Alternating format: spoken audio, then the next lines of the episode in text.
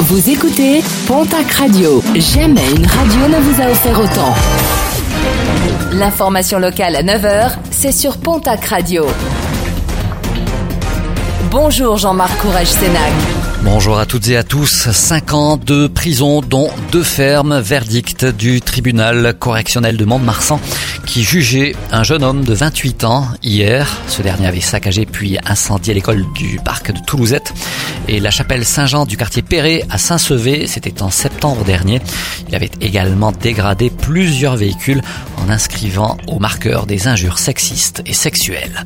La grogne des enseignants, plusieurs d'entre eux se sont rassemblés hier devant le lycée Louis Bartou à Pau. Et cela afin de protester contre la réforme du ministre de l'Éducation nationale, Jean-Michel Blanquer. Parmi les points chauds, la réforme du bac où un système de contrôle continu sera notamment mis en place. D'autres actions sont prévues dans les prochains jours. Autre inquiétude, celle des forestiers de l'ONF. Ils manifesteront vendredi prochain à Oloron.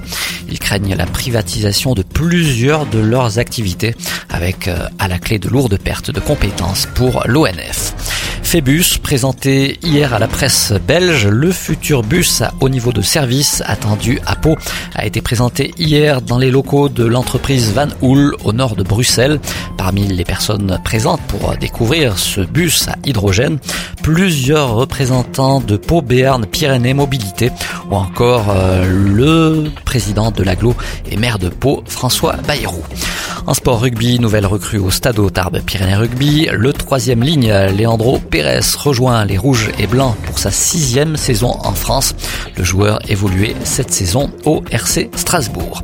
Et puis, euh, spectacle reporté, celui de Kev Adams qui devait normalement se produire au Zénith de Pau le 4 octobre prochain. En raison du tournage d'un film, la date paloise a été reculée au 22 décembre. Les billets déjà achetés restent valables pour cette nouvelle date.